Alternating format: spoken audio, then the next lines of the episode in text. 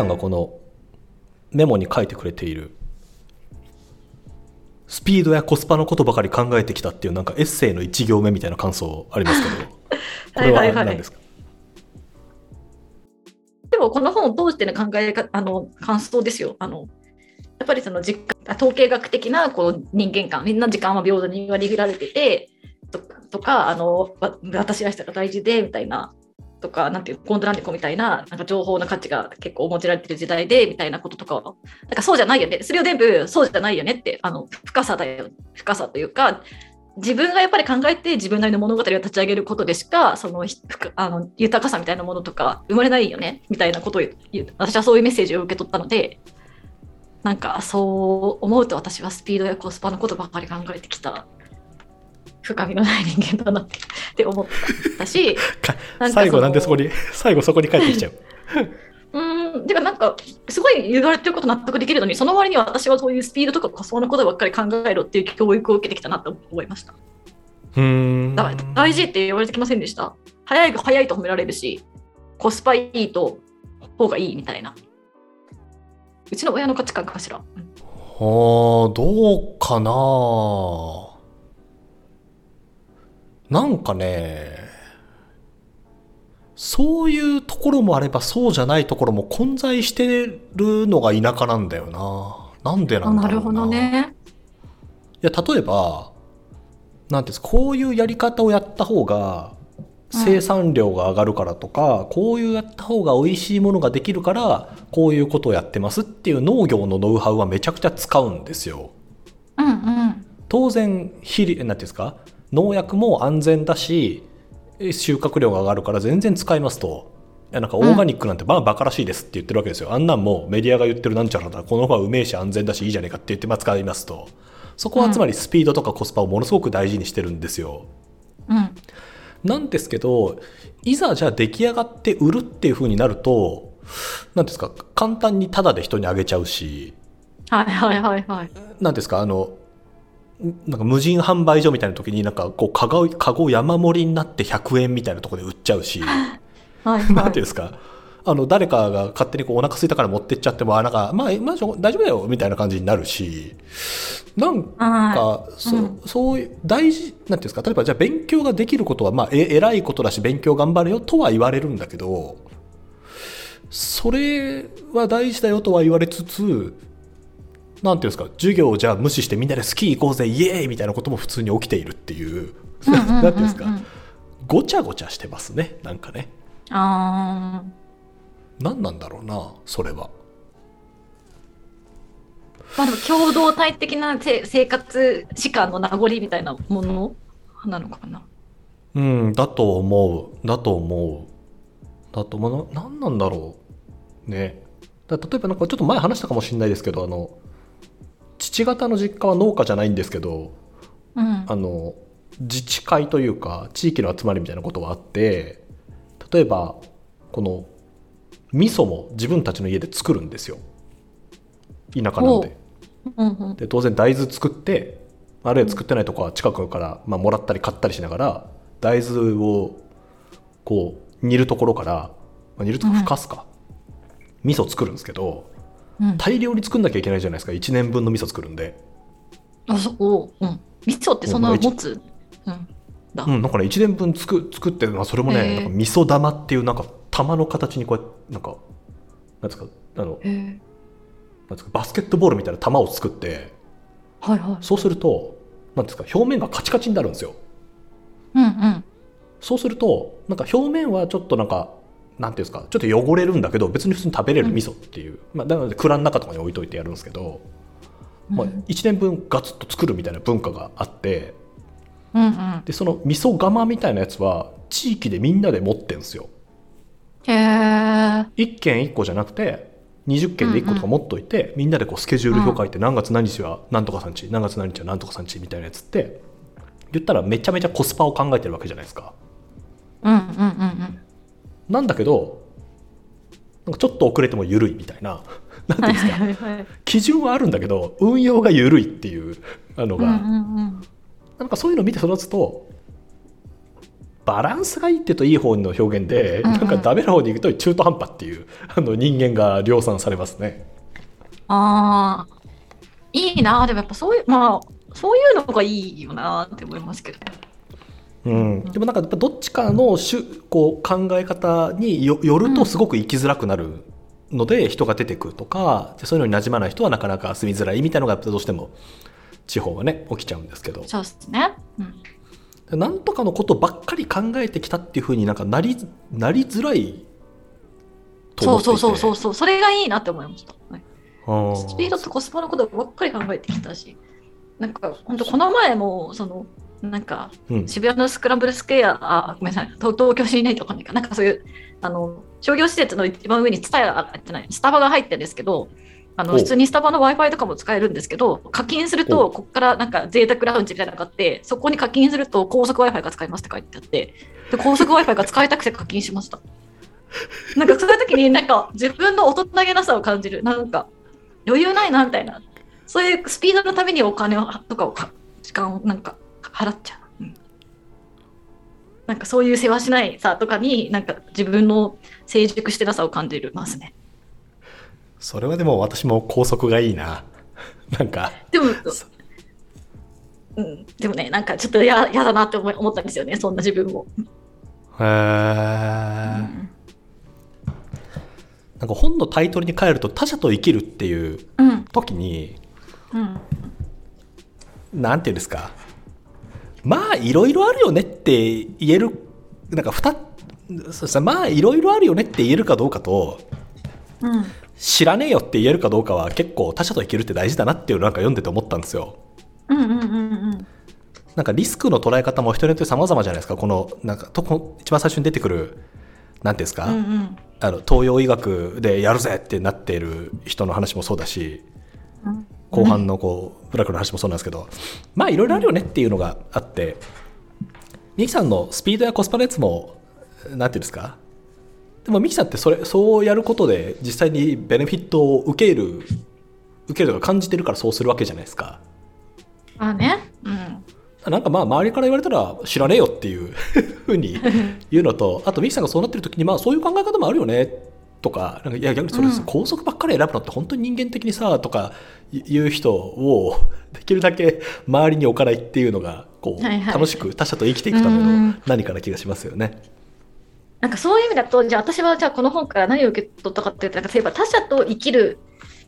なんか他者と他者との出会いっていうのは自分でコントロールできなくて、結構こうぐ偶偶然をもたらせるものとかが結構あるみたいな、そういう偶然性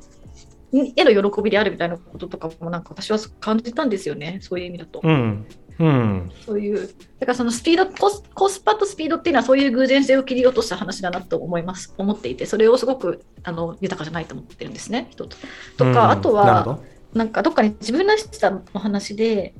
なんかその人生会議、なんか意思決定の仕方で、なんか、はい、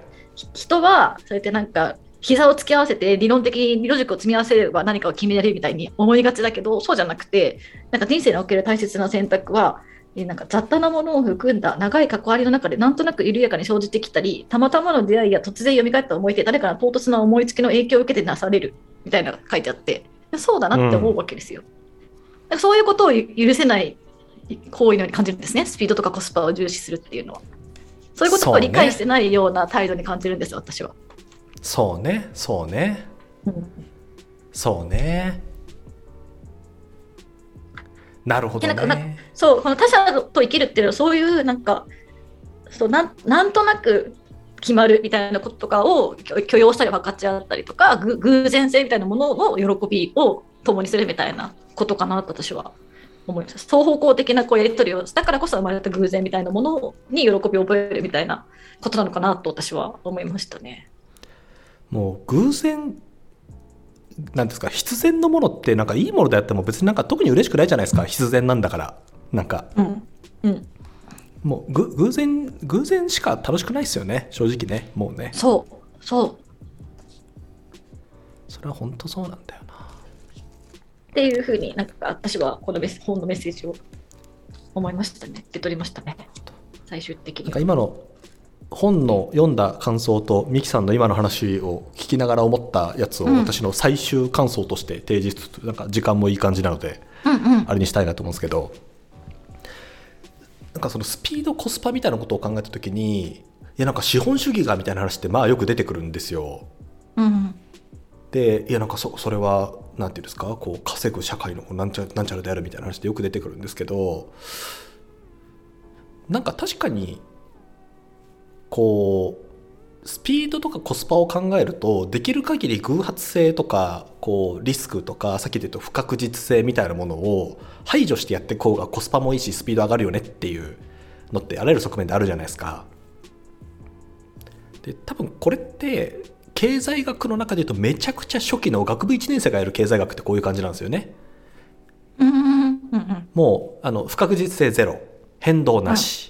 でうん。情報はみんな完全に分かっているみたいな言ったらこう将棋とかボードゲームみたいな世界観を考えた経済学ってこういう感じなんですよね。で確かにそれで言うと、一番コスパがいい選択肢はこれとかこうやるとスピードが、スピードが速くなるっていうか効率的になるっていうやつが出るんですけどその私が大学院の時にやってた金、まあ、一部なんていうか金融っぽいこと産業金融っていう分野のやつをやってたんですけどそこでやるとこの本の中に出てくるなんですかままならない関係とかままならない社会みたいなのとどう付き合うかって話あるじゃないですか。うん。で金融の中の最適化って結構こういう話なんですよ。もうリスク絶対あるよねみたいな。不確実性絶対あるよねみたいな。なんかその中での最適化どうするかみたいなうん。えーことをテーマに考えるんですけどうん。そのこういうリスクまでなら許容しようねっていうことそのリスクとリターンの関係を見ながら最適化をするってことをやるんですよ。でそういうことを考えるようになると単純なスピードとか単純なコスパを考えるのって、まあ、すげえアホらしいよねって思うようになるんですよね。へえ経済学にそんなこうこ効能があったんですね。経済学はね、非常に効用の大きい学問だと思ってるので私は何ですか、うんみんなやればいいと思うんですけどでも世の中にある経済学の何ていうんですか分かりやすいですよこの本って言ってるやつも大体ゴミみたいな本しかないのであれなんですけどうん。やるとねやるととっても奥深いいいテーマなんですけどうん。そのうん。スピードとかコスパっていうところを超えてこういう変動例えばこう200個の金融商品があるときにそれをどうやってやると最適にできますかっていうときにじゃあとりあえず利回りが一番いいやつからたやっていきましょうとかなるとまあアホじゃないですか。うんうん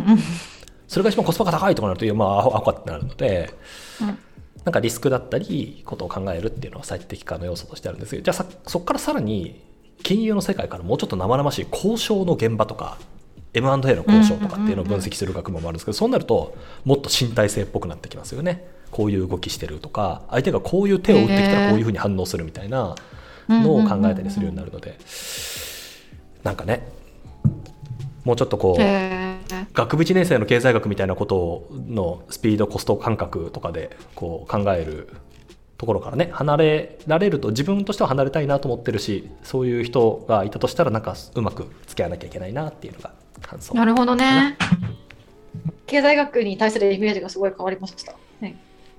悪の権限みたいな学問でよく扱われてますからね。なんかご合理的、そうなんかけ、うん、合理的な個個人をシミュレーションする学問みたいな感じがイメージが。もう全然あのもともとの話に戻っちゃうんですけどうん。何ですかもともとの話というかあの時間が過ぎた中で本論からずれちゃった私は大丈夫ですよ。はい。テニスだけ。あはいはい それ経済学の祖と言われるアダム・スミスってよくなんていうんですか？見えざる手。見えざる手見えざる手。うんうんで最近もなんていうんですか？みアダム・スミスなんだっけ？アダム・スミスの奥さんが料理がどうこうみたいな本があ出てたんだよなあったあった。うん。あ、なんか、確かに。アダム・スミスの奥さんはどんな料理を作っていたのかみたいな本ですよね。あそうそうそうそうそううん。なんかその忘れちゃった。経済だけじゃないよねみたいなああアダム・スミスの夕食を作ったのは誰かあ、そうだそうだ。これからの経済と女性の話ってやつですね。であのこの本自体私読んでるので何も言えないんですけどこのようにアダム・スミスって何て言うんですか経済学の見えざる手なんか合理性の権限みたいな人だって言われてるんですけどこの人哲学の人なんですよもともと。でこの人って何ですか磯野真帆さんが言うところのもうなんかままならなさみたいなものともうど真ん中向き合ってたおじちゃんで、へえ。スコットランドの人なんですけどこの人が生きてた時のスコットランドってもうクソほど貧しいんですよ。うんうんもうじゃがいもみんな食べて死んでいくみたいな時にうんうん。どうしたらもっとみんなよくなよく生きられるんだろうかってことを考えていてうんそう考えるとその人間っていうのはあまりに多様だと、うんうん。もう人間がもう確一化された人であれば統制された何かものをみんなでいじゃあみんなでじゃがいも作ろう服は1種類とかできるんだけどみんな一人一人ここでいうとこのリスクの考え方も違うし死に方も違うし考え方も違うしじゃあそういう風になった時に一番いい形ってなんだろうねっていうのをシステムっぽい話としてこの資本論っていう話そういう社会の中でどうやって生きてったらいいんだろうかっていうのをもう一つ道徳感情論っていうにあの本2冊しかこの人書いてないんですけど2冊並行で書いていてこの人は何ていうんですか合理的に考えれば全てがうまくいくっていうことは一回も言っていないし神の見えざる手っていう表現も本のすっげえ長いやつの1回しか出てこないっていうあ、そうのなんだ。あの、なんていうかこの人本当に幽霊とかで生きてたら、いや俺マジでそういうやつじゃないんですけどってめ毎日言ってそうだなっていう、えー、そうなんだ。え、ちょっとのぞみさん、あれですよ、ゆる経済学ラジオやった方がいいですよ。こういうことを教えてくれる。いやいやなんかね経済学ガチ勢多いんだよな、ガチ勢がもうやべえ んだよなだからゆる、ゆる、ゆる経済学ラジオ。ゆるゆる経済学だからそれはガチでしょ。だから、ゆる経済学ラジオやって、そういうことを教えてくれるやつやったら、へーってなりますよ。ちょっとね確かにねちょっうんと考えておこうゆる経済学ラジ ゆる経済学ラジオお願いします。はい、オアシスタントやります。アへー、そうなんだあしか言わない。確かにそれは良さそう。はいいやーじゃあ今日もありがとうございました。なんかすごくいい本でしたねあそうなんだ。ミキさん紹介してくれた他者と生きる、うん。そう、磯野さんも素晴らしい方なので、応援していきましょう、これから。も。ぜひぜひ。はい。じゃあ今日はそんな感じでありがとうございました。あ、ありがとうございました。あ、次回どうします？あ次回は私のじゃあ本紹介ターンですね。ミキさんどんなて感じのやつがいいとかってありますか？え、なんだろう。どんな感じのやつがいい。あ、でもなんか今結構じっくり味わえる時期なんですよ、いろんなこと。だからちょっとおあのおあの結構読み応えあるぞみたいなやつがいいかもです。読み応えか。なるほど。読み応えか。そうそう2月3月忙しいからい今がチャンス。ちょっと味わいながら読み読み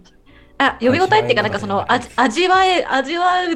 うことに適してるやつがいい。うんなんかいい1ページ30秒で読み飛ばさなきゃいけないっていうタイミングじゃないからってことですよね。そうそうそうそうそう。なるほどな。ちょっと文章をか噛んで噛んで読めるタイミングだっていうことか。うん。なるほどな。なるほどな。何がいいかな。じゃあこれちょっとまああのテーマとしてうん、古い本にしようっていうところから早速ずれちゃいますけどはい。あの龍磁金の今年出たじゃなく去年出た短編集はどうですか？うんうん。ああ、いいですね。確かに。買ってまた読んでなかった。うん。円にし円にしましょうかじゃあ次は円でうん、はい。じゃあ次、円でお願いします。はい。じゃあ今日はありがとうございましたはい、ありがとうございました。テニスで頑張ってください。行ってきますいってらっしゃい。はーい。はいではでは。はーい。